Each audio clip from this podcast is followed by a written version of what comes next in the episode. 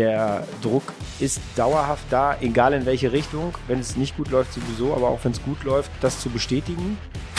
Das ist für mich auch momentan ein Problem im Fußball generell. Wir kommen bei den großen Themen nicht weiter. Und bei Barcelona war es so, dass sie mehr Personalkosten hatten als Umsatz. Und wenn die CDU das schafft, eine Frauenquote einzuführen, dann muss das der Fußball auch können.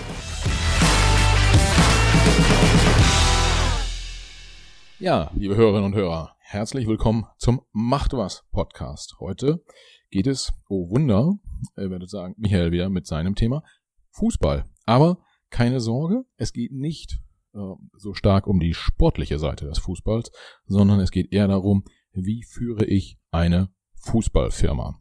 Das Lustige an dem, an dem äh, Thema ist, dass ich bisher genau eine Podcast-Aufnahme hatte, wo ich vorher schon fast eine Dreiviertelstunde mich mit dem Gast unterhalten habe und dann irgendwann auf den Knopf drücken musste und ja, gesagt habe, irgendwie, jetzt müssen wir auch was aufnehmen. Das war damals Thomas Helmer und es ging um Fußball. Heute geht's wieder um Fußball, wie gesagt. Und äh, Robert Schäfer ist zu Gast, seines Zeichens ehemaliger Geschäftsführer von Dynamo Dresden, 1860 München, Fortuna Düsseldorf und auch kurzes Intermezzo in Hannover bei 96. Also habe ich richtig gezählt. Viermal Geschäftsführer im deutschen Profifußball, davon äh, erste, zweite, dritte Liga alles dabei. Richtig? Er nickt. Äh, Robert, herzlich willkommen. Schön, dass du da bist. Vielen Dank. Hallo. Wie wollen wir es machen? Hab ich, vielleicht erste Frage, habe ich irgendwas vergessen in deiner Vita, was ganz, ganz wichtig ist? Äh, bei Fußballern sagen wir immer, irgendwie hat dieses oder jenes gewonnen, irgendwie größter Erfolg. Äh, da du, du hast ja jetzt nicht selber gespielt, aber äh, was war, was war so in den, in den letzten Jahren das, das größte Ding, was du geholt hast mit deinem Verein? Also das größte Ding war sicherlich der Aufstieg mit Fortuna Düsseldorf in die Bundesliga. Ähm, das war unvergesslich, eine äh, ganze Stadt, äh, die sich gefreut hat und ähm, wir mittendrin. Ähm, das war eine tolle Leistung der Mannschaft, aber auch des ganzen Teams, des ganzen Vereins und das konnten wir richtig genießen und ähm, das Wetter war schön und äh, wir haben das gefeiert. Interessanterweise war dann die Meisterfeier und noch auf praktisch auf dem Weg nach Hause von der Meisterfeier kam aber für mich schon das Gefühl, wie geht's eigentlich jetzt weiter und wie geht's dann in der Bundesliga weiter und was müssen wir alles für die Bundesliga tun? Und meine Frau hat damals gesagt, jetzt feier doch erstmal auch ruhig mal ein, zwei, drei Tage. Aber das war irgendwie in mir drin ein Gefühl, jetzt geht's erst richtig los. Und so war es dann auch. Die Bundesliga war nochmal eine deutliche Steigerung in allem. Und ähm, die Arbeit hat sich aber ausgezahlt. Wir sind dann Zehnter geworden in der Bundesliga auch und ähm, was auch ein schönes Erlebnis war. Also von daher ähm, war das sicherlich so das Highlight. Ja, und bezeichnet das vielleicht auch irgendwie direkt so ein, ich sag mal so, so ein Hauptunterschied von äh, Sportbusiness zu all den anderen schnöden Businesses, die es da draußen so gibt, ähm, dass ja vor dem Spiel ist nach dem Spiel und eigentlich hört der Druck nie auf. Kann man das so, kann man das so sagen? Ja, das kann man sagen. Also der der Druck ist dauerhaft da, egal in welche Richtung. Wenn es nicht gut läuft, sowieso, aber auch wenn es gut läuft, das zu bestätigen. Das setzt auch die Leistung der Mannschaften, die jahrelang schon oben stehen, finde ich immer in Verhältnis. Das ist eine Riesenleistung, damit umgehen zu können, weil dann es ist nichts älter als der Erfolg von gestern. Das sind alles so Sprüche, aber die sind tatsächlich so. Und ich glaube, in, in der Wirtschaft zum Beispiel kann man länger einen Erfolg leben oder auch weiter ausbauen. Der Sport ist so kompetitiv, dass es ganz schnell sein kann, dass sich diese Situation wieder ändert und ähm, man eben dabei ist, dass man versucht, ähm, das wiederherzustellen. Und das ist ein Charakteristikum, glaube ich, ja. Ja. Und ist es dann auch so, dass du warst ja nicht Spieler, du warst nicht Trainer, du warst auch nicht Sportdirektor. Das heißt, im Prinzip hattest du zwar die Gesamtverantwortung, aber jetzt so im, täglichen ja mit dem Sport, also ja, irgendwie welcher Pass wird wann geschlagen und welcher Spieler äh, wird eingewechselt etc. Damit hattest du ja gar nicht so viel zu tun. Ist das, also ich stelle mir vor, das ist nochmal irgendwie schwierig, weil du schaffst die wirtschaftlichen Rahmenbedingungen, aber dafür, wie dein Job wahrgenommen wird, erfolgreich, nicht erfolgreich, die Zahlen, die am Ende stehen und sei es nur der Tabellenplatz, das müssen die andere sozusagen im Team regeln. Da hast du ja gar keinen Einfluss drauf. Das muss einen doch wahnsinnig machen dann jeden Tag, oder? Naja, es ist so, ich muss natürlich das, den Kern verstehen und ich muss auch das bewerten, was da passiert. und an gewissen Stellen natürlich auch eingreifen. Also wenn das eine Entwicklung ist, die gar nicht funktioniert, einen Trainer wechseln oder wenn man ähm, eine Mannschaft neu zusammenstellt, sehen, was ist möglich, was ist nicht möglich. Aber natürlich gibt es einen Sportdirektor, der die sportlichen Entscheidungen trifft oder einen Sportvorstand. Aber ähm, sozusagen, wenn ich da eingreifen muss, dann hat irgendwas nicht richtig funktioniert. Deswegen war es eigentlich nicht gut, wenn man mich da gesehen hat, sondern es sollte eben sich konzentrieren auf den sportlichen, ähm, auf den sportlichen Bereich.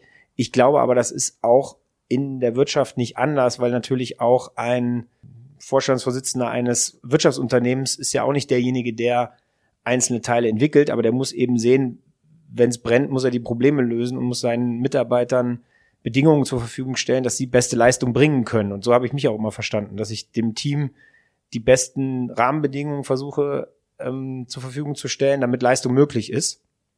Auch emotional, auch im Team, auch miteinander ein Gefühl zu schaffen von einer Einheit.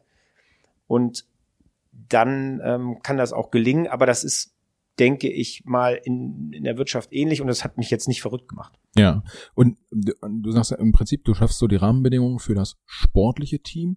Jetzt ist es ja so, du bist Geschäftsführer von so einem, von so einem Laden und äh, man sagte, also es sind ja Vereine hauptsächlich in, in Deutschland, also EV ähm, und da dann wieder ausgegliederte Kapitalgesellschaften, da können wir gleich nochmal drauf eingehen.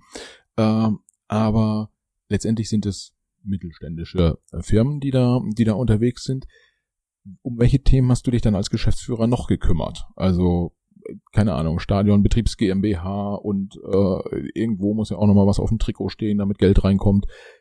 Wie viel hast du da äh, investiert, so am Tag oder in der Woche oder Monat? Also es sind natürlich alle Gewerke letztlich. Ne? Also das, geht ums Stadion, es geht um die Vermarktung, es geht ums Merchandising, es geht um Marke, es geht um Kommunikation, aber es geht natürlich auch um ähm, Beziehungen in einem ganz großen Rahmen zu Städten, zu dem Verein, zu den Mitgliedern, zu den Fans, ähm, so dass Kommunikation eigentlich 80 Prozent der, der Aufgaben sind und dass man ähm, die Themenschwerpunkte sich immer auch ein bisschen nach der Aktualität richten. Also zum Beispiel in der Lizenzierungsphase kümmerst du dich natürlich mehr um Finanzen und Lizenzierungsformalia. In der Phase Transferperiode natürlich mehr um Spielerverträge in der Phase der Vermarktung geht es um Sponsorensuche, um Gespräche. Das geht natürlich auch ganz jährlich. Ne? Ähm, und im Prinzip ist es ja die Aufgabe, da wo es nicht gerade läuft oder wo gerade ein wichtiger Fokus drauf zu setzen ist, da reinzugehen, zu verstehen, worum es geht und wenn es geht, zu helfen. Und das war eigentlich meine Aufgabe. Ja. Was, was ist eigentlich der, das perfekte, wie soll ich sagen, äh, Profil von einem Geschäftsführer, von einem, äh, von einem, von einem Fußballverein? Äh, wir haben jetzt irgendwie ähm, seit, glaube, anderthalb Jahren Oliver Kahn, Chef der FC Bayern München AG, ehemaliger Fußballspieler, wie wir, wie wir alle wissen. Ähm, man hat aber auch mit Hans-Joachim Watzke zum Beispiel bei Borussia Dortmund jemanden, der wohl auch Fußball spielen kann, hört man, aber, oder mal konnte zumindest, aber der ist ja Unternehmer eigentlich von, von Hause aus, also Kaufmann. Ähm, zwei völlig unterschiedliche Typen. Was würdest du sagen? Du hast ja selber irgendwie Fußballvereine geführt. Ähm, wie, wie sieht das perfekte Profil von so einem Vereinschef aus? Also ich glaube, ein ganz wichtiger Teil ist, dass man sich auf den Fußball oder wenn es ein anderer Sport ist, der andere Sport, dass man sich auf diesen Sport einlässt, dass man ihn versteht, dass man auch seine Dynamik versteht und dass man das Fachliche auf der einen Seite natürlich mitbringt, auf der anderen Seite aber auch versteht, wie man das kommunizieren muss und auch ein Gefühl dafür entwickeln muss, wie Menschen das wahrnehmen, was da passiert. Das bezieht sich einmal auf die Fans, das bezieht sich aber auch auf die Mannschaften ähm, und in der Lage ist, den Druck, der entsteht, der einen auch verändert und den man sich so auch nicht vorstellen kann, wenn man noch nicht drin ist, auszuhalten und nicht unbedingt weiterzugeben und den, den Mitarbeitern den Raum zu lassen, dass sie sich entwickeln können, dass sie ihre Ideen einbringen können und nicht praktisch die Situation, die von außen auf den, auf die Organisation sozusagen eindrückt, weiterzugeben. Ähm, dazu kommt auch, dass man mit der Aufmerksamkeit umgehen können muss, also der, die ähm, Presseaufmerksamkeit, die öffentliche Aufmerksamkeit, die da reinkommt, hat nichts mit dir als Mensch zu tun, sondern eben mit deinem Amt. Und das ändert sich auch, wenn du weg bist, bleibt die Aufmerksamkeit auf dem Amt und nicht auf dir. Und das ist ein, ein wichtiger Punkt, den man sehen muss. Und jemand, der das machen sollte, sollte es nicht deswegen machen oder anstreben, sondern sollte es anstreben, weil ihm eben der Sport am Herzen liegt und der eben bestmöglich entwickelt werden soll. Und dafür muss es dann eben eine wirtschaftliche Basis haben, eine sportliche Basis, eine kommunikative und so weiter. Und das wären vielleicht so Themen, die man ja. mitbringen sollte. Das heißt, man, man braucht so ein bisschen Herz und äh, Auge für Fußball. Man muss aber wahrscheinlich dann auch Verkäufer sein oder Verkäuferin. Absolut. weil man, weil man Sponsoring äh, äh, an Start bringen kann oder zumindest dann ver verstehen muss, die Kollegen, die das, die das machen, man muss organisieren können. Also eigentlich schon ein relativ komplexer äh, Job, den man, den man da hat. Und diese, was du gerade angesprochen hast mit der Medienaufmerksamkeit, das ist ja nochmal was, was es dann ganz besonders anders macht als in, in, in einem normalen Geschäftsführerjob sozusagen. Ja, also du, ich weiß nicht, konntest du in Düsseldorf äh, da abends in die Kneipe gehen, ohne dass du fünfmal angesprochen wurdest, wenn es gut oder wenn es schlecht lief gerade? Also das ist schon so, dass, dass das natürlich auch dazu führt, dass Menschen mit einem sprechen wollen, aber das auf eine freundliche und nette Art. Von daher habe ich das nicht als störend empfunden und konnte auch damit umgehen. Das ist für ähm, für den Job einfach ein, wichtiger Teil und wie du auch gesagt hast, also das Verkaufen hat ja immer so ein bisschen vielleicht einen negativen Touch in Deutschland, aber es ist repräsentieren und es ist eben auch für den Verein werben. Und das ist bei, bei der Stadt, bei äh, Interessengruppen, bei Vereinen ähm, für Verständnis werben, für Unterstützung werben, ähm, bei den Fans äh, dafür werben, was man vorhat, sie mitzunehmen bei den Themen, die anstehen. Und das ist ähm, eine Repräsentationsaufgabe und da bist du natürlich der erste Verkäufer, klar. Ja, was ich mich manchmal frage, repräsentieren, also du repräsentierst den Verein dann ja, wenn es gut läuft und auch wenn es schlecht läuft, dann Medienaufmerksamkeit und ähm, wenn man sich mal so die, sag mal so, äh, erste und zweite Liga anguckt, da gibt's ja immer Vereine, auch bei denen es schlecht läuft. Äh, ist ja einfach im, im System bedingt, ja. Irgendwer steht da in der Tabelle halt unten.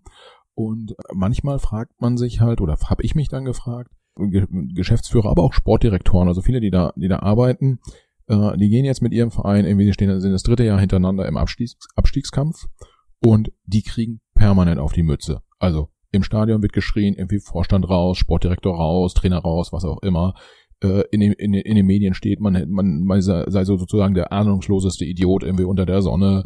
Äh, wahrscheinlich wird man dann ja auch ähm, äh, beim Einkaufen irgendwie mit, mit der Familie angesprochen und wahrscheinlich auch nicht positiv. Was treibt, ich sag mal so, euch, nehme ich einfach mal mit rein in das, äh, äh, was treibt euch an, da einfach diesen Job machen zu wollen und nicht einfach zu sagen, wisst ihr was, ich gehe jetzt hier zu den Stadtwerken nach Hamburg und mache da irgendwie einen Geschäftsführungsposten, äh, äh, der ist auch gut bezahlt und dann habe ich meine Ruhe. Dieses, diese permanente Auseinandersetzung, auch insbesondere im Misserfolg äh, mit Medien und, und Fans, tut das nicht irgendwann so weh, dass man sagt, ich habe einfach keinen Bock mehr? Also das ist in der Tat ein Thema, was was einen, was mich beschäftigt hat und und was, was uns äh, uns auch, denke ich, viele beschäftigt. Aber es ist tatsächlich auf der anderen Seite auch so, dass du, wenn du das mal erlebt hast, dass es auch einen positiven, also natürlich nicht, wenn du dauernd kritisiert wirst, das mag kein Mensch gerne, aber ähm, es gibt ja auch die positiven Momente und diese Emotion ist eben auch wiederum so schön und es ist so abwechslungsreich und es ist so aufregend, auch, auch im Negativen, ne? also das rumzudrehen und sich zu überlegen, wie mache ich das, ähm, dass es einen eben so fasziniert, dass man schwer davon lassen kann.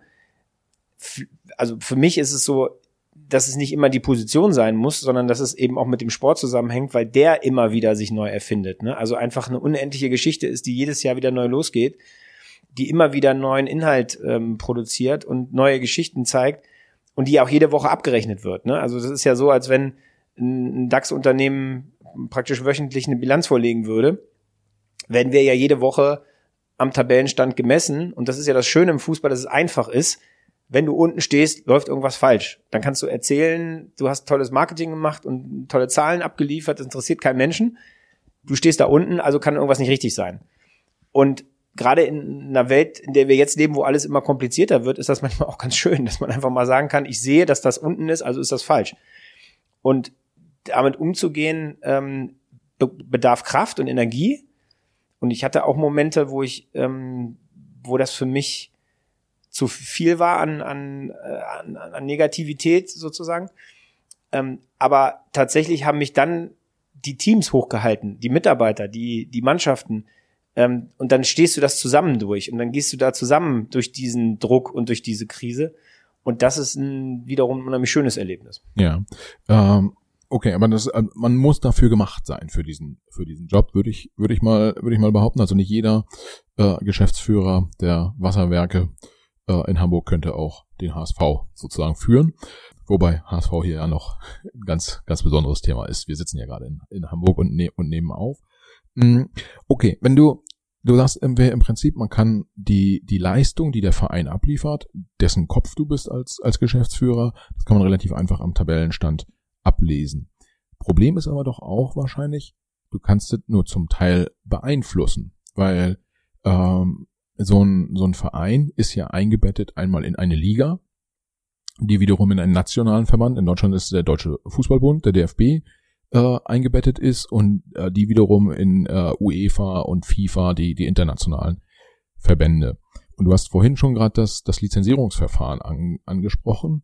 Das heißt ja, der DFB oder in dem Fall die DFL, Deutsche Fußballliga, um es äh, noch ein bisschen komplizierter zu machen, äh, die kontrollieren jedes Jahr, sind die Vereine eigentlich in der Lage, den Spielbetrieb aufrechtzuerhalten, damit es nicht innerhalb des Jahres irgendwie eine Insolvenz gibt und dann äh, von 18 Vereinen einer nicht mehr mitspielt und das dann die ganze Bundesliga kaputt macht. Ähm, die kontrollieren halt, seid ihr in der Lage, wirtschaftlich das, das, durch, das durchzustehen. Letztendlich geben die aber ja auch die Rahmendaten dann damit vor, wie ihr als Geschäftsführung in, im, im Verein arbeiten müsst, also wie viel Geld müsst ihr generieren über, über äh, Sponsoring etc., über Ticketverkäufe, wie viel Geld dürft ihr aber auch ausgeben für Spieler, Trainer. Fühlt man sich da so ein bisschen eingeengt und äh, wie funktioniert das eigentlich so grundsätzlich? Nein, weil wir ja selber die Liga sind. Also jeder Verein ist ja ein 36. der DFL. Das heißt, letztlich die Regeln, die die DFL erlässt, haben die Vereine selber erlassen. Das ist sozusagen eine Selbstreglementierung.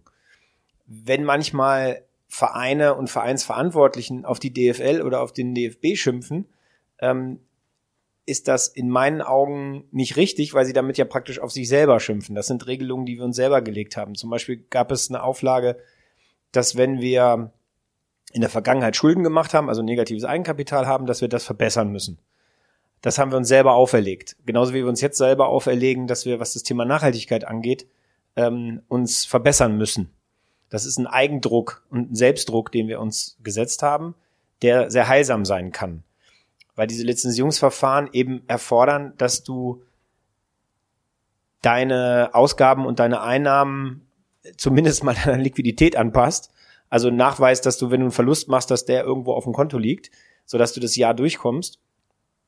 Und ähm, das ist natürlich eigentlich ein heilsamer Druck für die Vereine, den sie auch wiederum weitergeben können und zu ihren Partnern sagen können, du, pass auf, ich brauche jetzt hier noch was, sonst haben wir keine Lizenz. Ne? Also das ist sozusagen ähm, jetzt keine Gängelung. Ähm, es gibt ein paar Themen, speziell im Sport, wo die sportlich Verantwortlichen sich manchmal schnellere Entscheidungen wünschen. Aber auch da, wir haben uns selber den Videobeweis ähm, sozusagen geschaffen. Das heißt, wenn wir daran kritisieren, müssen wir uns selber kritisieren.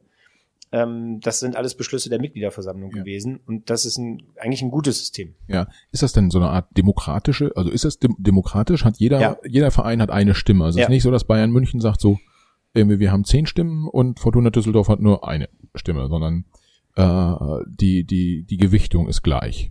Jeder Verein hat eine Stimme. Ja. Mhm. Ähm, du sagst gerade, das ist so ein, so ein bisschen auch so ein heilsamer Druck, also mit Ein äh, Einnahmen, Ausgaben, dass das äh, im ich sag mal so, in der Balance ist. Lustigerweise liest und hört man aber eigentlich, wenn man aus dem Fußball hört man, und uns geht ums Geld, geht es meistens um zwei Themen. Das eine ist, die Spieler verdienen so wahnsinnig viel Geld. Ja, irgendwie fünf Millionen, zehn Millionen, zwei Millionen, da äh, kommt man ja so gar nicht so richtig hinterher. Auf der anderen Seite wird ganz viel über die Schulden der Vereine gesprochen. Der HSV hat 70 Millionen, also ich einfach mal so aus der Luft gegriffen. Äh, Schalke 04 mu musste in die zweite Liga absteigen, weil sie von dem äh, Schuldenberg erdrückt äh, werden. äh, eine große Leistung ist es jetzt irgendwie Schulden abgebaut zu haben, gegebenenfalls bei Hertha BSC irgendwie. Das ist halt so, ist, ist schon auch, sag mal so, für mich dann als Außenstehender gucke ich so drauf und denke so, hm, so richtig funktioniert es aber nicht mit dem mit dem Korsett, was man sich selber anlegt, um Eingaben und Ausgaben äh, so ein bisschen im Griff zu behalten, oder? Ja, das stimmt, weil wir praktisch nur auf die Liquidität schauen und sehen, ob wir irgendwelche Quellen haben, die genug Geld geben, damit wir das Jahr durchstehen. Das kann aber auch heißen, dass wir Quellen haben, die sagen, wir geben dir jetzt Geld, weil du zukünftig Einnahmen haben wirst, die dir dann aber später fehlen und die du jetzt bekommen kannst. Also sowas wie ein Factoring äh, machst. Und ähm, da ist das System auch in meinen Augen ähm, veränderungsbedürftig, dass man eben dahin kommt, dass Einnahmen und Ausgaben in der Balance stehen. Und das ähm, ist immer noch nicht praktisch gewährleistet. Wir haben das mit dem Eigenkapital, habe ich gerade erwähnt, das ist ein Thema. Aber dahin zu kommen, dass das man nicht mehr ausgibt, als man einnimmt, ähm, an dem Punkt sind wir noch nicht. Konnten wir jetzt aber auch ehrlicherweise in der Corona-Phase nicht sein, weil es eine besondere Ausnahmesituation weil Wir sind sozusagen in dem Fall Veran Veranstaltungsbranche ähm, und unsere geplanten Veranstaltungen mit Zuschauern sind komplett weggefallen. Ähm, der Fußball hat Staatshilfen bekommen, was nötig war an der Stelle. Aber trotzdem ähm, sind das Ausnahmesituationen, würde ich sagen. Tatsächlich haben die Vereine es vor Corona in der ersten Liga zumindest geschafft. Ähm, von 18 Vereinen haben 16 Vereine Gewinne gemacht. Also da kann man sagen, da war das im Verhältnis. In der zweiten Liga war es ein bisschen schwieriger. Aber es gibt keine Lizenzierungsregelung, die das erfordert. Und darüber muss man nachdenken. Darüber gab es auch diese Überlegungen innerhalb von Corona, wo wir gesagt haben, wir haben verstanden, so kann es nicht weitergehen. Ähm, da ist aber leider seitdem wenig passiert. Und das ist für mich auch momentan ein Problem im Fußball generell. Wir kommen bei den großen Themen nicht weiter. Wir, wir lösen dieses Finanzthema nicht. Wir lösen das 50 plus 1 Thema nicht. Wir lösen die Diskussionen mit den Fans nicht, dass wir wieder in den Kontakt mit den Fans kommen. Und das ging jetzt eine Zeit lang so gut, aber ich habe das Gefühl, wir kommen langsam an einen Punkt, wo wir Regelungen finden müssen. Ja, vielleicht, äh, um, um das nochmal so ein bisschen, bisschen genauer zu fassen. Das heißt, im Prinzip wird immer nur drauf geguckt, sind die Vereine arbeitsfähig, also gehen sie nicht während einer Saison pleite, damit weitergespielt werden kann, damit sozusagen der Wettbewerb funktioniert. Ob das für so einen Verein dann mittel- und langfristig tödlich im wahrsten Sinne des Wortes ist, das ist im Prinzip der DFL und auch in den Regulierungsdaten äh, äh, sozusagen nicht, nicht eingearbeitet, das ist egal. Genau, also man muss sich so vorstellen, es gibt einen Kassensturz, das ist zum Beispiel der 31.12., da wird über die Bilanz geschaut, wie sind Schulden und Werte und dann wird eine Planung eingereicht für den Zeitraum der Lizenz da muss der Verein mitteilen, was er ausgeben will und was er einnehmen will. Und dann wird ein Strich drunter gemacht und dann wird im Verhältnis zu den anderen Schulden geguckt, brauchen die noch zusätzliches Geld oder nicht. Und das sind dann die Auflagen. Ja. Wenn dann Auflagen kommen, wo dann gesagt wird, du musst noch mal fünf Millionen zeigen, zehn Millionen, weil diese Summen sind dann nicht abgebildet. Und dann ist es für die Liga wichtig, dass du diese Saison durchstehst, weil aus Ligasicht, wenn du dann nach der Saison die Lizenz nicht bekommst, würde ein anderer die Lizenz bekommen. Von daher ist es für die Liga nicht entscheidend, ob das eine langfristig heilsame oder gesundungsmäßige Entwicklung ist, sondern da kommt es nur auf das eine Jahr an. Ja, und das hat dann im Prinzip so ein bisschen so die Auswüchse, wie wir sie jetzt im letzten Sommer in, in Barcelona gesehen haben, dass der Verein total verschuldet ist. Also alles, alles, alles, alles jetzt Pressewissen sozusagen, aber für dreistellige Millionenbeträge Recht, Medienrechte verkauft hat, die äh, über, über viele Jahre sozusagen dann abgetreten werden an Investoren und das Geld haben sie dann auch überspitzt formuliert jetzt einfach mal für Robert Lewandowski bezahlt, damit der jetzt in Barcelona spielt und nicht mehr in, in München und noch so genau. andere Spieler. Und, und das ist eine, letztlich eine Wette, dass man sagt, wir haben jetzt diese zukünftigen Einnahmen verkauft. Wir hoffen, dass die Mannschaft, die wir jetzt zusammenstellen, so erfolgreich ist, dass die zukünftig das wieder reinspielt, was uns fehlen wird. Passiert das aber nicht, wird der Schuldenberg einfach nur noch größer. Und bei Barcelona war es so, dass sie mehr Personalkosten hatten als Umsatz. Okay, da, da, da muss man fast schon schon so, so so traurig, dass man was schon lachen muss. So, genau. Und was was ich dann auch nur sagen möchte an der Stelle ist, so hat der deutsche Fußball nie gearbeitet. Also wir haben man kann uns vorwerfen, dass wir verschiedene Sachen besser regeln müssen oder wir hätten nachhaltiger noch sein können in vielen Bereichen, wirtschaftlich und so weiter. Aber solche Exzesse wie der FC Barcelona oder solche Exzesse wie Paris Saint-Germain oder wie Manchester City, die gibt es in Deutschland nicht, zum Glück. Und ähm, das ist auch Fußball, aber es wird oft durcheinander geworfen, dass man sagt, diese Ablösesummen, die sind ja irre geworden, diese 222 Millionen, die ist von keinem deutschen Verein gezahlt worden. Auch nicht von Bayern München. Und das muss man immer mal wieder auseinanderhalten, dass man uns da jetzt nicht praktisch über diesen Kamm mit schert. Man muss viele Dinge kritisieren, auch zu Recht. Aber da geht ein bisschen was durcheinander manchmal und es wird etwas in einen Topf geworfen, was vielleicht gar nicht so zusammengehört. Ja. Die, du hast, du hast gerade Paris Saint-Germain, Manchester City angesprochen. Du hast vorhin auch äh, die 50 plus 1 Regel angesprochen. Vielleicht kommen wir direkt an der Stelle mal aufs, aufs Geschäftsmodell, weil so wie du es gerade geschildert hast, äh, wie dann in, in Barcelona arbeitet, so würde ja kein privatwirtschaftliches Unternehmen arbeiten oder mit hoher Wahrscheinlichkeit nicht. Ähm, ähm, aber auch, ich sag mal so, wie auf Schalke 04, bei Schalke 04 über Jahre gearbeitet wurde, hätte der Herr Tönnies wahrscheinlich nicht in seinem Fleischereibetrieb irgendwie, äh, gearbeitet, weil irgendwann, wenn der Schuldenberg zu groß wird, bin ich ja nicht mehr handlungsfähig und dann besteht ja schon auch die Gefahr einer einer äh, Insolvenz. Das ist ja, das ist ja wenig sinnvoll. Was hat das aber mit der, mit der, mit der 50 plus 1 Regel zu tun in, in Deutschland? Ist es so, dass man sagt, naja, wenn die fällt, dann können Investoren hier Geld reinpumpen und dann äh, werden Milch und Honig fließen und alles wird gut oder wie sind da die Zusammenhänge? Nein, so ist es nicht. Also die Erfahrung, die ich gemacht habe und da war die 50 plus 1 Regel hat letztlich meine gesamte Zeit begleitet vom Einstieg des ersten ausländischen Investors bei 1860 München unter Wahrung der 50 plus 1 Regel, die bis heute dort funktioniert, bis jetzt am Schluss bei Hannover 96, wo durch die 50 plus 1 Regel ähm, sich äh, Regelungen ergeben haben, komme ich eigentlich nur zu dem Schluss, es ist egal, ob du eine 50 plus 1 Regel hast oder nicht. Es kommt darauf an, dass du es gut machst. Ein SC Freiburg hat mit einer 50 plus 1 Regel eine tolle Entwicklung genommen. Ein FC Bayern hat mit einer 50 plus 1 Regelung ebenfalls eine tolle Entwicklung genommen. Andere Vereine haben mit Investoren auch mal keine gute Entwicklung genommen. Es, es hängt letztlich davon ab, wie, was du damit machst. Und es ist kein Garant, die 50 plus 1 Regel abzuschaffen und dann gleichzeitig, dass alles sozusagen besser geführt wird und alles äh, positiver wird und jetzt der, der vernünftige Markt sozusagen dafür sorgt, dass, ähm, dass sich das verbessert. Allerdings muss man sagen, es gibt einen anderen Aspekt, der dazu führt, ähm, und das ist die Spannung, die Spannung in der Bundesliga. Die wird auf absehbare Zeit nicht mehr gegeben sein. Wenn ich mir die Vereine anschaue, die heute als Traditionsvereine bezeichnet werden, die haben alle eine Gemeinsamkeit, die besteht darin, dass sie mal deutscher Meister geworden sind. Ob das Eintracht Braunschweig war, ob das äh, 1860 München war, ob das Kaiserslautern war, ähm, man kann das äh, nehmen, wenn man möchte, Nürnberg, Schalke und so weiter. Und diese Tradition, dass man Meister werden kann und dass es, dass man das feiern kann und der Beste ist in Deutschland, die ist seit über zehn Jahren gefährdet. Und ich sehe auch nicht, dass sich die weiter ähm, wiederherstellen lässt in dem aktuellen Modell. Jetzt gibt es die Diskussion, dass man sagt, ähm, man holt Investoren für die gesamte Liga um da jetzt ähm, Mechanismen zu schaffen, dass es eine andere Verteilung gibt.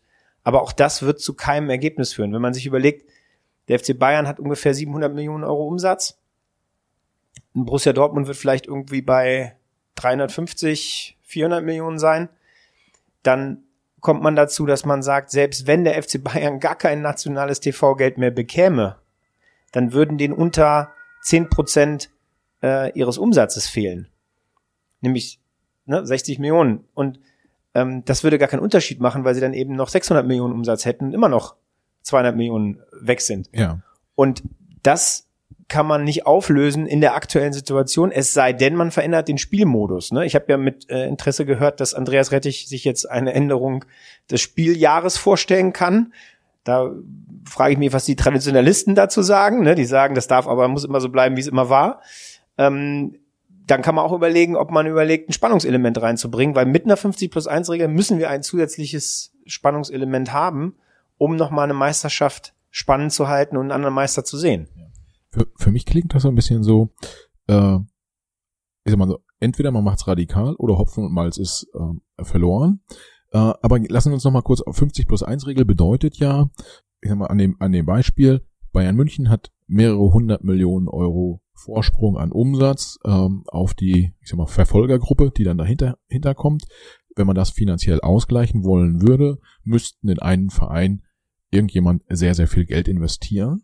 Das tut er heute nicht, weil er sagt, naja, ich kann da irgendwie, weiß ich nicht, äh, äh der Lars Windhorst hat, glaube ich, 300 Millionen Euro bei Hertha BSC investiert. Äh, alles so ungefähr Zahlen jetzt. Aber der hat dann gar nicht das Sagen, weil es gibt die 50 plus 1 Regel. Heißt, äh, 50 Prozent plus eine Stimme in dem ganzen Geschäft in dieses Vereins äh, muss der muss der eingetragene Verein halten, also der Präsident des Vereins ist da dann der der Chef und der der viel Geld investiert darf halt immer nur sozusagen in der Minderheit unterwegs sein. Deshalb gibt es Leute, die sagen, lass uns diese Regel kippen, damit dann auch Großinvestoren kommen und Geld reinpumpen in den in den deutschen Fußball. Jetzt frage ich mich, also die, wenn die, die Unterschiede schon so groß sind, dann muss da ja richtig, richtig viel Geld reingepumpt werden. Das macht ja kaum irgendwie nochmal so ein Privatinvestor, sondern das sind, müssten dann ja so Private Equity Fonds sein oder so, die, die da reingehen. Und äh, die tun das nicht, weil sie halt dann nicht das Sagen haben. Aber letztendlich ist doch das Ganze auch nichts anderes als, weiß ich nicht, wenn ich in der normalen Wirtschaft ein, äh, eine, eine Firma an die Börse bringe. Da ja, hole ich mir auch Geld von Investoren, das fließt dann in die Firma. Ich gebe Aktien raus und kann dann mit dem Geld, was ich dafür bekommen habe, über so eine Kapitalerhöhung kann ich dann arbeiten, kann ja, also eine, eine äh, äh, weiß ich nicht, eine, eine Maschinenbaufirma würde dann irgendwie eine neue Fabrikhalle bauen mit dem Geld. Im Fußball wäre es so, man wird ein neues Stadion bauen oder man wird neue Spieler kaufen oder oder oder was auch immer. Äh, das klingt halt für mich so eigentlich als äh, dies eine Pseudo-Diskussion, 50 plus 1 oder nicht 50 plus 1, weil eigentlich geht's ja nur darum, ich möchte irgendwie Erlösströme generieren und wenn ich 50 plus 1 kippe, dann ist es so ein einmaliger Erlös Erlösstrom, der kommt. Äh, und wenn ich das Geld dann nicht, Stichwort Hertha BSC, da läuft es nicht, nicht komplett rund, äh, um das mal so zu formulieren, wenn ich da irgendwie was nicht übersehe, äh, dann fließen da hunderte Millionen Euro da freuen sich viele Spieler, die gekauft werden, beziehungsweise deren Berater. Aber am Ende des Tages ist nichts passiert. Oder man hat halt irgendwie, wie du gesagt hast, so ein SC Freiburg. Da fließen halt nicht hunderte Millionen einmal rein, aber das Geld, was da ist, wird halt sinnvoll investiert und dann spielt man halt auch zumindest im oberen Drittel mit. Habe ich das jetzt in einem relativ langen Monolog gehalten, aber habe ich es hab ich's richtig beschrieben? Ja, hast du. Also die 50 plus 1 Regel ist im Prinzip eine Wertungssache. Das heißt, der Verein soll immer Sagen haben. Ob das jetzt mit 51 Prozent sind, je nach welche Gesellschaftsform das ist, das ist eigentlich egal. Es ist eine Wertungsfrage. Am Ende soll der Verein immer das Sagen haben, der EV, der Ursprung des Fußballs. Und ähm, ich habe vorhin gesagt, dass es im Prinzip egal ist, ob es jetzt eine EV-Organisation, eine GmbH und Coca GAA, eine AG, was auch immer ist. Es kommt darauf an, dass es gut gemacht wird. Und es kommt natürlich auch darauf an, dass die Menschen das verstehen und auch mitnehmen und sich da wiederfinden die Regelung, wenn man sagen würde, man würde diese Regel kippen, würden unterstellen, dass nicht nur ein Kaufpreis gezahlt wird für die Anteile, so wie das jetzt in Berlin der Fall war, sondern danach natürlich noch weiter investiert wird. Das ist ja in England zum Beispiel der Fall, dass ein Kaufpreis ist sozusagen nur der, der erste Teil und dann wird weiter investiert, um einen Wert zu schaffen und aufzubauen. Und natürlich könnte man jetzt, wenn man jetzt mal überlegt und sagen würde, wie wäre es denn, wenn es fünf Vereine gäbe, die um eine Meisterschaft kämpfen würden, in einem Medienmarkt, der jetzt momentan noch erweitert wird, um Apple, um Netflix, um Prime ähm, und Sky. Ähm, das heißt, eine Konkurrenz entsteht, wie wir sie eigentlich noch nie hatten. Gleichzeitig die, die Nachfrage nach Inhalten und nach Content so groß ist wie noch nie könnte man sich denken, dass die Einnahmen natürlich auch steigen. Und wenn das der Fall ist, hätte man als Investor ein Ziel, wo man hin investieren wollen würde.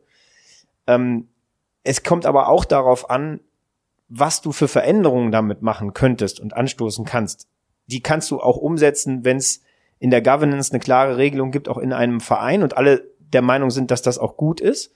Nur die müssen wir anstoßen. Wir müssen transformieren. Wir müssen anfangen, Fußball digitaler zu machen ähm, Hannover 96 haben wir überlegt, das CRM einzuführen. Ja, also das, das ist für, äh, ich sag mal, Wirtschaftsunternehmen zum heutigen Zeitpunkt ist das eigentlich ein Status, der nicht geht. Ja, ähm, also und das gibt, da gibt's ganz viele andere Beispiele, wo das auch so äh, sein muss oder noch nicht ist.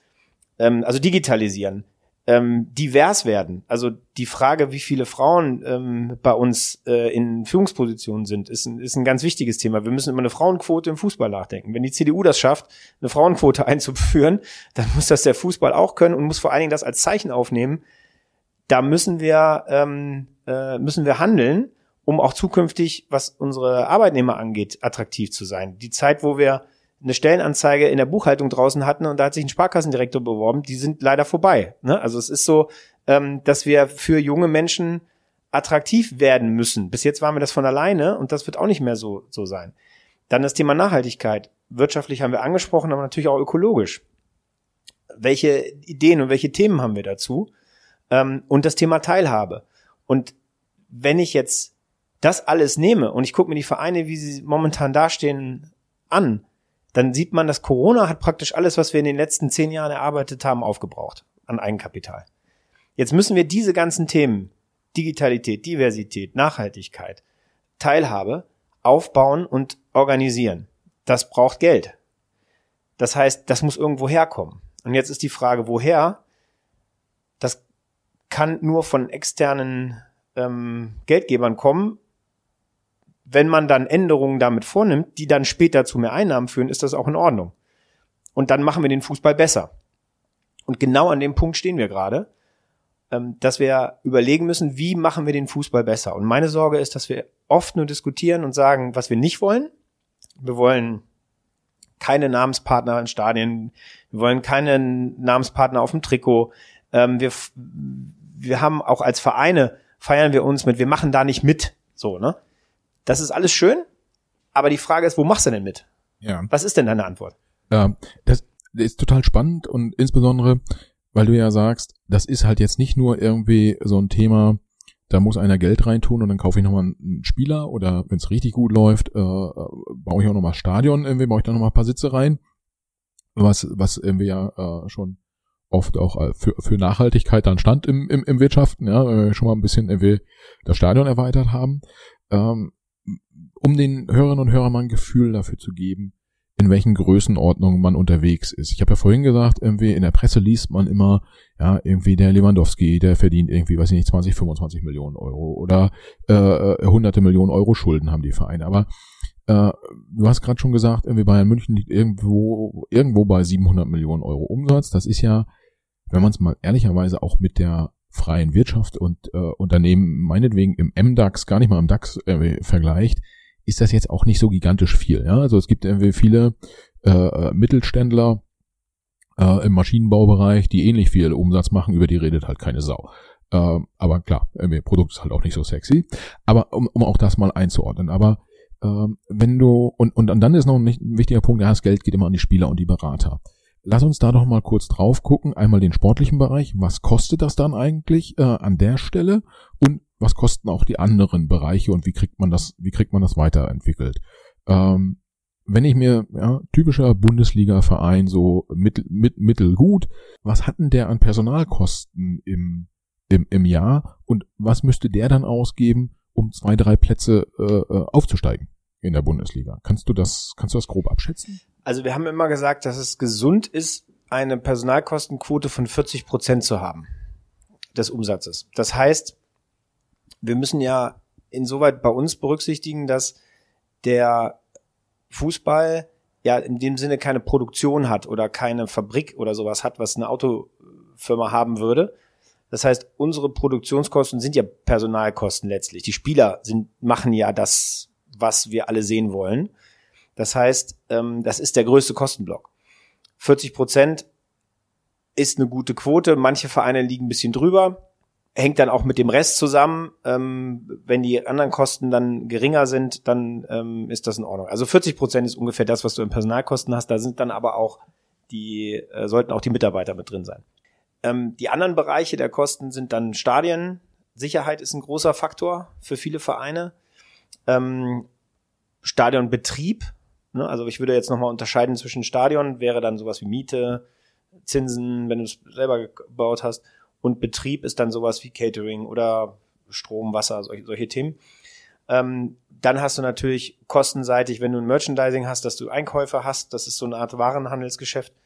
Ähm, und ähm, so verteilt sich das dann auf die verschiedenen Bereiche. Aber wenn man den groben Posten sieht, dann würde man sagen, wahrscheinlich 40 Prozent ist die Mannschaft, 20 Prozent ist ungefähr der Bereich Stadienbetrieb und die restlichen 40 Prozent teilen sich dann auf in Vermarktungskosten, Marketing ähm, und eben Infrastrukturkosten. Ja, und ähm, jetzt sind ja ähm, da noch ein bisschen dichter ranzurutschen, ähm, wahrscheinlich willst du jetzt nicht sagen, auch wenn du es wüsstest, irgendwie, was verdient jetzt Spieler XY äh, bei Mannschaft äh, Z.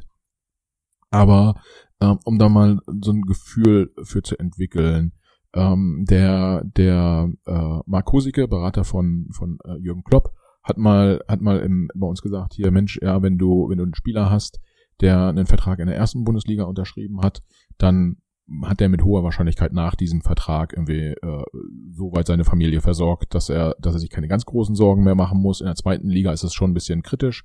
Äh, das, das schafft man nicht mit, mit einer Vertragslänge von drei, vier, fünf Jahren.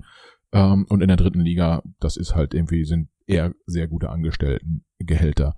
Kannst du, kannst du grob sagen, was, was, was verdient dann tatsächlich so ein durchschnittlicher Bundesligaspieler oder ein durchschnittlicher Zweitligaspieler? Ähm, weil, wie gesagt, man hört immer nur die ganz, ganz großen Summen. Ich kann mir nicht vorstellen, dass jetzt jeder Bundesligaspieler 10 Millionen Euro verdient.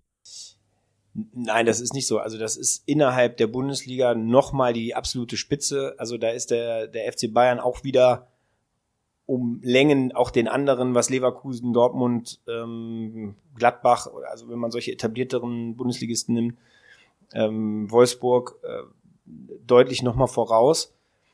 Jeder Spieler in der Bundesliga verdient gutes Geld und verdient auch ähm, so, dass er sich über den Verdienst nicht beschweren muss.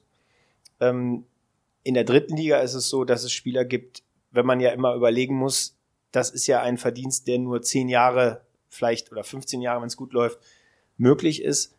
Ähm, dann lebt man ja auch noch in der Zeit. Also das heißt, das ist schon so, da musst du danach noch sehr wahrscheinlich was machen. Ähm, sollte man eben sowieso, wenn man 35 ist und eben noch 40, 50 Jahre zu leben hat, ähm, sich überlegen, was man damit macht, ist auch übrigens ein großes Thema ähm, wie gehen die Vereine eigentlich mit den Spielern um, wenn sie, ähm, wenn sie ihre Karriere beendet haben? Und es sind nicht die Stars, ähm, welche, welche Offboarding-Ideen gibt es, welche Möglichkeiten gibt es ihnen überhaupt zu zeigen, was die, was die andere Welt da draußen sozusagen an Möglichkeiten für sie offen hält. Da werden Spieler auch oft allein gelassen, von den Vereinen jetzt.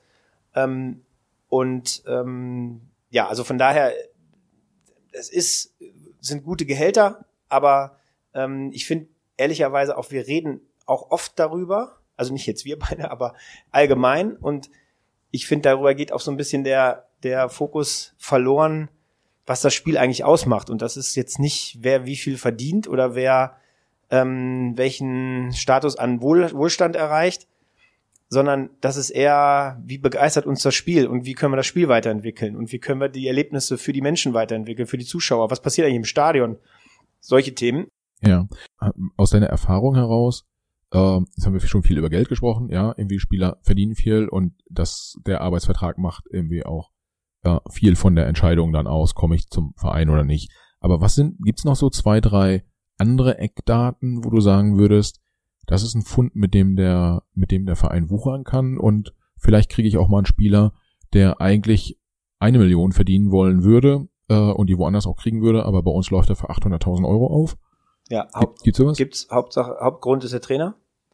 Ähm, wenn der Spieler das Gefühl hat, dass er mit diesem Trainer und bei diesem Trainer sich gut entwickelt, Vertrauen spürt, sich gut entwickeln kann, ist das ein Grund, der ähm, absolut wichtig ist. Das haben wir damals gesehen mit Dynamo Dresden. Wir haben in der dritten Liga Uwe Neuhaus als Trainer gewinnen können.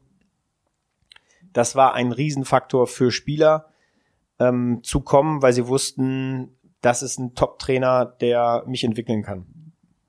Zweiter Punkt ist natürlich auch die Stadt, die Plattform, die, die Relevanz ähm, Fußballer freuen sich auch über, über Begeisterung und über Fans und über Lautstärke und über Anfeuern.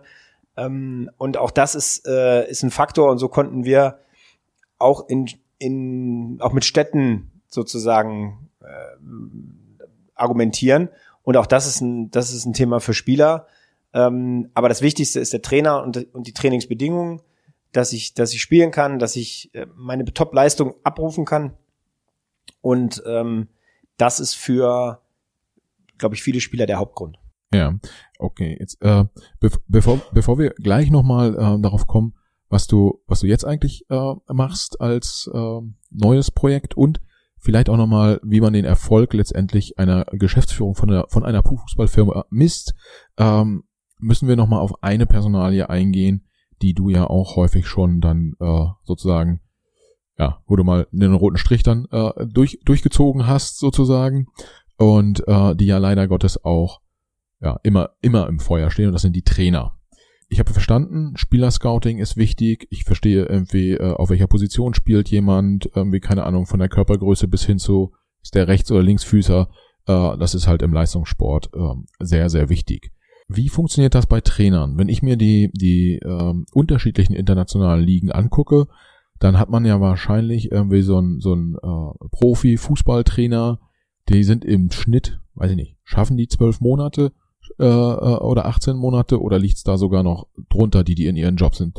Manchmal frage ich mich halt, hat man sich überhaupt irgendwie überlegt, wen man da einstellt? Oder ist das so ein bisschen so, naja, habe ich gesehen im Fernsehen, der saß schon mal auf so einer Bank und wir haben ja auch so eine Bank. Vielleicht hat er Lust, sich da auch mit draufzusetzen. Also sag doch mal, wie, wie, wie war es bei euch mit den Trainern?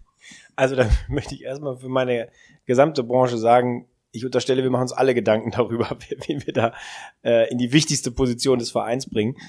Ähm, das Problem ist, man kann auch da nicht voraussehen, wie sich eine Mannschaftsgefühl äh, Gefüge entwickelt. Und ähm, wir haben uns viele Gedanken über Trainer gemacht. Und wir meine ich jetzt in den gesamten Vereinen, wo ich war. Ähm, und es gibt immer Situationen, wo man versucht zu antizipieren, was denn passen könnte für diese Mannschaft. Weil es kommt ja eigentlich nicht darauf an, was jetzt der Geschäftsführer denkt oder was ein Sportdirektor denkt, sondern die Mannschaft muss das, muss das annehmen und die muss jemanden finden, der ihr hilft. Und das vorauszusehen, was hilft ihr denn jetzt, ähm, das ist die große Kunst und das ist manchmal natürlich ehrlicherweise auch Glück. Ähm, aber man versucht natürlich schon, das so rauszufinden, dass es funktioniert. Wir haben, ähm, als ich nach Düsseldorf gekommen bin, war Fortuna Düsseldorf in einer schwierigen Situation im Abstiegskampf in der zweiten Liga, Platz 16. Und die Frage war, wer kann in dieser Situation äh, den, die, die Mannschaft erreichen, beruhigen, entwickeln, auch junge Spieler einbauen. Und wer passt aber auch zur Region? Wer, wer, wer ähm, schafft diese Ruhe, weil er eben mit den anderen Journalisten, Fans, äh, Spielern gut kommunizieren kann. Und das war eben Friedhelm Funkel. Und die Idee treffen sie dann oder haben sie dann und dann müssen sie erstmal gucken, ob denn Friedhelm Funkel das überhaupt machen will und ob der denn dafür bereit ist. Ähm, war er zum Glück und dann war das eine tolle Erfolgsgeschichte, die wir da geschrieben haben. Ähm, aber die, die Überlegungen, die man vorher trifft, sind eben nicht immer ähm, gesichert, dass die auch eben so eintreten. Und ähm, wenn eine Mannschaft jetzt zum Beispiel einen sehr erfahrenen Trainer hat, kann es Sinn machen, einen etwas jüngeren Trainer danach zu nehmen, um einen Reizpunkt zu setzen, um einen anderen, äh, um, um sie aus einer Situation herauszuholen. Ein Trainerwechsel wird ja meistens in der Phase sein, wo, die, wo die Mannschaft nicht gewonnen hat oder, ähm, oder keine gute Phase hatte. Das heißt, das Selbstbewusstsein wird nicht sehr hoch sein und es braucht einen neuen Impuls. Ähm, und wie der Impuls dann aussieht und wie der dann funktioniert, das kann man äh, überlegen, aber da gibt's natürlich keine Garantie. Inzwischen ist aber auch so, dass man natürlich auch zum Trainerscouting übergeht. Also dass man auch eine Datenbank hat von Trainern, ähm, die für den Fall der Fälle potenziell interessant sein können, die auch beobachtet und möglichst weiß, wo die stehen und was die Situation ist, weil sie müssen dann ja schnell reagieren und schnell handeln und dann erst anzufangen zu überlegen, welchen Trainer man denn nehmen könnte, da ist natürlich das Zeitfenster nicht da. Und deswegen haben wir es immer so gemacht, dass wir ähm, sozusagen eine Art Trainerscouting etabliert haben, um für den Fall der Fälle dann gerüstet zu sein. Ja, und ist es dann auch so, dass man, obwohl man einen funktionierenden Trainer, was ja auch schon eine komische Beschreibung ist für einen Menschen, der einen Job macht, aber sagen wir mal so, es läuft mit dem Trainer, dass man trotzdem parallel mit anderen Trainern, die vielleicht gerade frei sind oder auch irgendwie irgendwo bei anderen Vereinen unter Vertrag ist, dass man den mit denen ab und zu mal telefoniert, die mal persönlich kennenlernt ähm, und, und ein Gefühl für die entwickelt? Oder ist es so, dass man sagt, ja, nee, reden tun wir eigentlich erst dann, wenn äh, es akut wird? Nee, also eine direkte Kommunikation gibt's erst, wenn es akut wird. Aber natürlich das Netzwerk und die Branche erlaubt, ich sag mal, Wege, wie man sich Informationen holen kann über die Personen, bevor man ähm, handeln muss. Und ähm, das ist auch ein, richtig so, finde ich, weil der Trainer ähm, muss ein absolutes Vertrauen spüren. Der steht jeden Tag im Feuer. Ich habe einen riesen Respekt vor, vor diesem Berufsstand.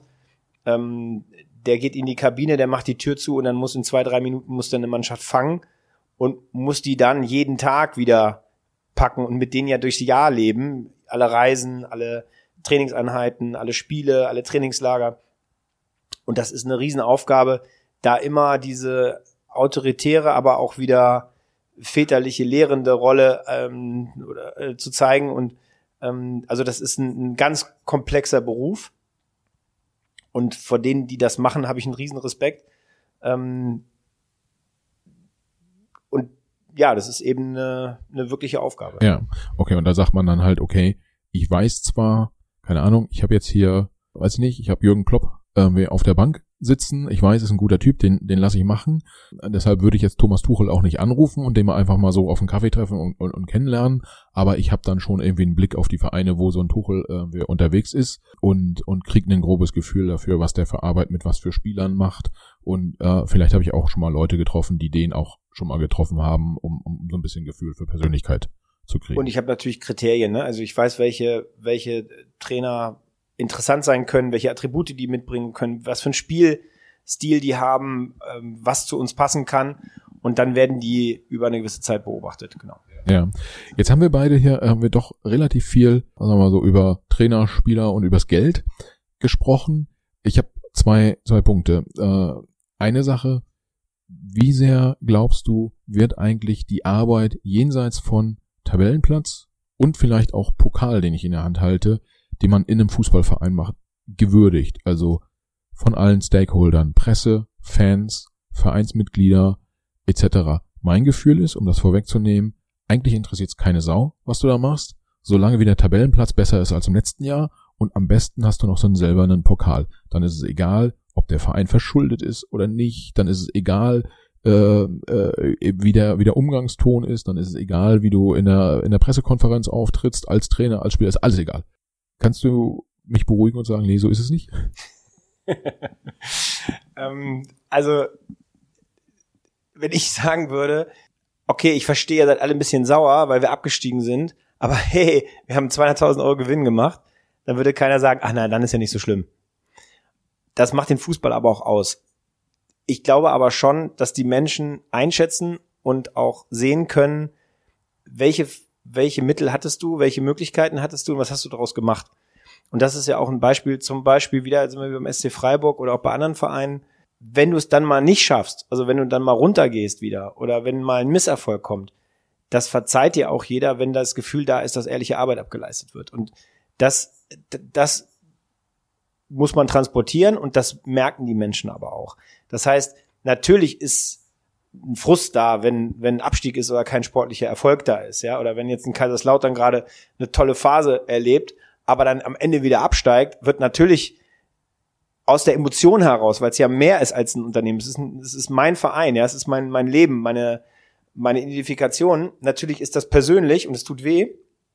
Aber wenn man kommunizieren kann, dass man mit den vorhandenen Mitteln viel erreicht hat, aber eben der andere sportlich besser war, dann gehört es eben auch zum Sport, den Respekt zu haben und ihm das sozusagen anzuerkennen und gleichzeitig zu sehen, dass trotzdem jetzt bei uns nicht alles falsch war. Aber ähm, der Fokus ist auf dem Sport und das soll auch so sein. Ja, Fokus auf, äh, muss ich, ich muss ja gestehen, ich finde es persönlich ja auch gut, äh, den, den Fokus auf den Sport zu halten. Allerdings sagt mir mein Gefühl auch, im Fußball muss eigentlich auch eine ganze Menge passieren, um dass das sozusagen der, die gesellschaftliche Haftung dabei bleibt. Und ich glaube, ich bin da jetzt so ein bisschen auch, es geht so ein bisschen in die Richtung, wenn ich dich richtig verstanden habe, wirst du jetzt nicht irgendwie beim, beim fünften Verein Geschäftsführer werden, sondern du hast noch mal ein paar andere Sachen vor und äh, du denkst also ein bisschen auch in die Richtung, wie ich sie gerade angesprochen habe. Genau. Richtig? Erzähl doch mal, was, Genau. was, was wie revolutionieren wir jetzt die Fußballwelt zusammen? Genau, also ich bin tatsächlich der Meinung, dass einiges passieren muss und das, was du gerade gesagt hast, dass diese, diese Haftung wiederhergestellt werden muss und diese Identifikation wiederhergestellt werden muss, ist für mich ein ganz wichtiger Punkt. Ich war gestern Abend, habe ich erzählt, bei einem Abendessen, ähm, wo jemand gesagt hat, ihr müsst den Menschen den Fußball wieder zurückgeben. Und das hat mich wieder darin bestärkt, dass dieses Gefühl, sich damit zu identifizieren, nicht so bleibt und eher verloren geht, wenn wir nichts ändern. Und das ist genau die Idee ähm, meiner Unternehmung, die ich jetzt äh, gegründet habe, und zwar ähm, das Unternehmen äh, RTC Management and Sports mit meinem Partner und Freund Ingo Kuhlmann von äh, RTC Beteiligung zusammen und dem ganzen Team der RTC Gruppe. Ähm, wir wollen Fußball transformieren und zwar nicht kommerzialisieren oder eventisieren oder wegbringen vom Kern, sondern den Kern des Fußballs erhalten, indem der Fußball digitaler wird, nachhaltiger wird, diverser wird und auch Teilhabe zulässt von Menschen. Und diese Themen können momentan nicht vorangetrieben werden. Einerseits aus finanziellen Gründen, andererseits aber auch, weil es so eine Art Lähmung eingetreten ist. Wir reden nicht mehr miteinander, Vereine und Fans, sondern wir erzählen uns nur noch, was wir nicht dürfen und was nicht passieren soll, anstatt dass wir zu dem Thema kommen, was soll denn anders werden? Wie kommen wir denn dahin, dass wir die Jugend äh, ins Stadion bringen? Wie kann es denn sein, dass wir ähm, Frauenfußball so organisieren, dass Mädchen motiviert sind und, und dieses Spiel erleben wollen und teilhaben wollen an diesem Spiel? Ähm, dass meine Tochter, die viereinhalb ist, sagt, ich, ähm, und ist ein sehr starker Charakter, sagt, ähm, ich identifiziere mich mit einem Fußballverein, weil ähm, da Männer und Frauen gleiche Chancen haben, ähm, Karriere zu machen oder sich einzubringen. Wie organisieren wir diese, diese Ideen, die da reinkommen müssen? Aus einer diversen Struktur kommen bessere Ideen als aus einer ähm, rein männlichen oder auch nur rein weiblichen, also diese Kombination hinzubringen. Aber auch, wie digitalisieren wir das Ganze? Wie, wie schaffen wir es, dass es einfach ist, ein Ticket zu kaufen, ein Stadion zu besuchen, Merch zu bekommen, aber auch andere Angebote darüber hinaus. Wie kriege ich Informationen während des Spiels? Was ist denn eigentlich Entwicklung, was das angeht? Früher waren wir im Radio äh, im Stadion gesessen und haben uns die Zwischenstände angehört. Da haben wir uns auch Informationen von außen geholt. Heute können wir vielleicht ein bisschen bessere Informationen noch holen, die das Spiel vielleicht interessanter machen. Ähm, wir, wir müssen über Entwicklung des Fußballs reden, weil die Konkurrenz, die wir haben bei den jungen Menschen, sind künstliche Videospiele, sind Organisationen oder, oder sind, sind Beschäftigungen, die alle vier Sekunden einen Reiz erzeugen im Gehirn und eine ähm, Freude, Frust, äh, Angst, ähm, Spaß. Das macht ein Fußballspiel nicht 90 Minuten. Das heißt, wir müssen zusehen, wie wir diesen Sport entwickeln, aber den Kern erhalten und es so lassen, dass wir den Menschen, die einem Verein folgen, sich wieder mit dem identifizieren können. Und das ist der Hintergrund unserer Unternehmung, ähm, Fußball zu transformieren, digital, divers, nachhaltig und mit Teilhabe. Ja, lass mich, lass mich einen Grundaspekt rausgreifen. Ich glaube ja persönlich, dass ähm, ganz viel von dem, was du, was du gerade beschrieben hast, äh, nur funktioniert, wenn in einem Verein die richtigen Leute arbeiten. Und ähnlich wie sonst in anderen, anderen Firmen halt auch. Und mein Gefühl wäre, du hast vorhin gesagt, äh, früher, wenn ihr einen Buchhalter in einem Verein gesucht hat, dann hat sich der örtliche Sparkassendirektor beworben, weil es einfach so geil ist, in einem Fußballverein zu arbeiten.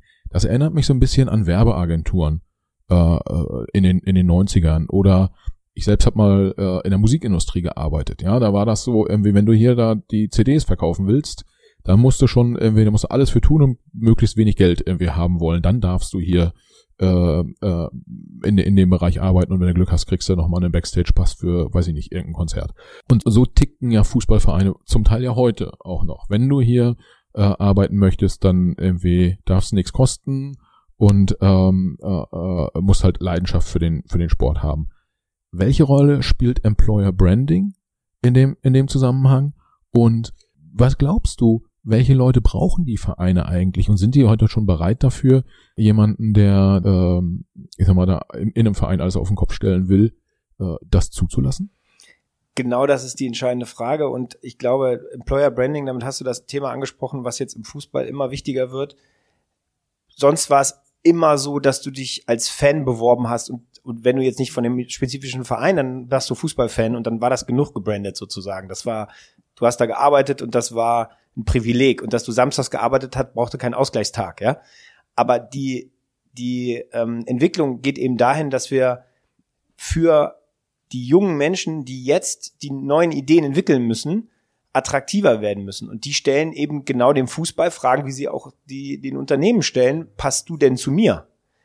Was machst du denn, damit ich mich gut entwickeln kann und meine Ideen zeigen kann und mein, meine, meine ähm, Entwicklung, die ich in meinem Berufsleben machen möchte, äh, abbilden kann, wo ich mich wiederfinden kann, wo ich mich einbringen kann. Und sind die Vereine bereit dafür? Das ist genau die Frage. Und ich glaube, da haben wir Nachholbedarf, uns das klar zu machen, dass das nicht mehr von alleine kommen wird, dass wir nicht mehr einfach davon ausgehen können, die Besten kommen schon zu uns, sondern wir müssen den Talenten Raum geben, wir müssen ihnen Möglichkeiten geben, sich auszu, ähm, auszuleben. Ähm, wir hatten ein Beispiel in Hannover, wir hatten einen tollen Mitarbeiter, der unfassbar gute Fotos gemacht hat. Und die ähm, Aufgabe, die er aber Unternehmen hatte, war eine andere. Und ihn, ihm dann diese Möglichkeit einzuräumen, hat ihm nochmal ähm, ganz neue Möglichkeiten eröffnet und er konnte sich verwirklichen. Und das ist eigentlich das, was wir schaffen müssen. Räume, wo Mitarbeiter ähm, ihre Talente einbringen können, damit wir im Fußball diese Transformation auch von innen heraus durchsetzen können. Ich glaube aber, dass es nicht nur von innen geht und deswegen haben wir die Firma gegründet, um ähm, aufzuzeigen, wie es gehen kann, diese Themen einzubringen und auch zu verstehen, was diese jungen Menschen brauchen, um sich angekommen und, und, und gesehen zu fühlen.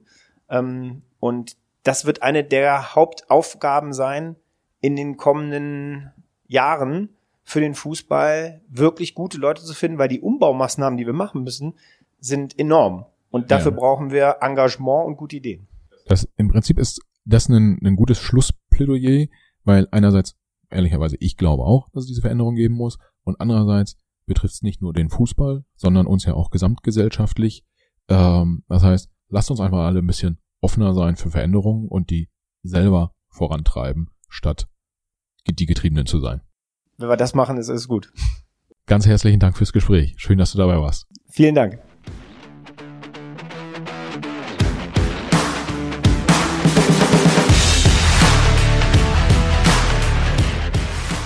Liebe Hörerinnen und Hörer, vielen Dank fürs Zuhören. Schön, dass ihr auch dieses Mal wieder dabei wart.